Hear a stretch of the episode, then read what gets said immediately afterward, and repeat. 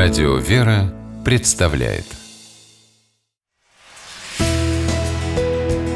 Литературный навигатор Здравствуйте! У микрофона Анна Шапилева.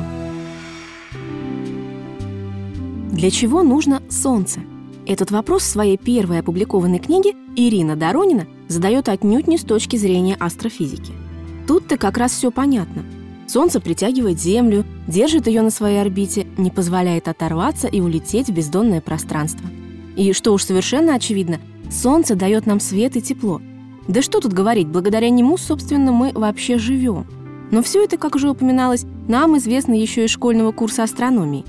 Ирина Доронина в своей повести «Окно для веры» открывает еще одно свойство звезды по имени Солнце – пробуждать в людях веру.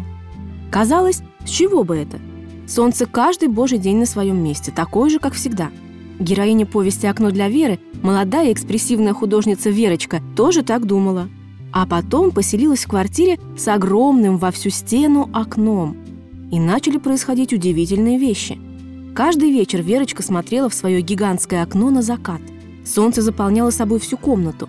И в его лучах исчезала боль, страх, волнение, словно в сравнении с этим светом ничто другое не имело значения.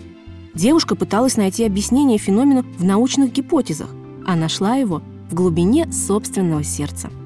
Передать содержание этой повести вкратце все равно, что рассматривать в лупу карту мира. Столько в книге аллюзий, метафор, смысловых напластований. Даже в само ее название автор явно вложил неоднозначный смысл.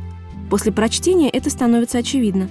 Название двух частей книги – эмоции и чувства – тоже не случайны – они как бы обозначают переход от общего к частному, от поверхностного к глубокому, от сиюминутного к вечному.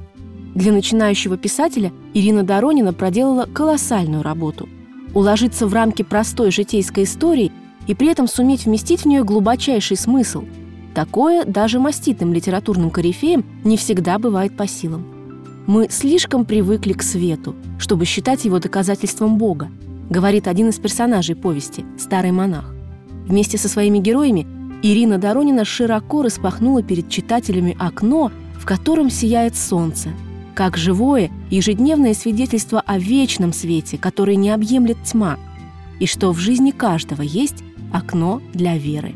С вами была программа «Литературный навигатор» и ее ведущая Анна Шапилева. Держитесь правильного литературного курса.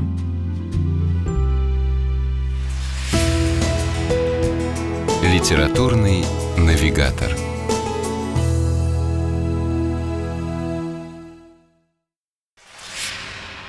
При реализации проекта используются средства государственной поддержки, выделенные в качестве гранта в соответствии с распоряжением президента Российской Федерации от 1 апреля 2015 года номер 79 РП и на основании конкурса, проведенного Союзом женщин России.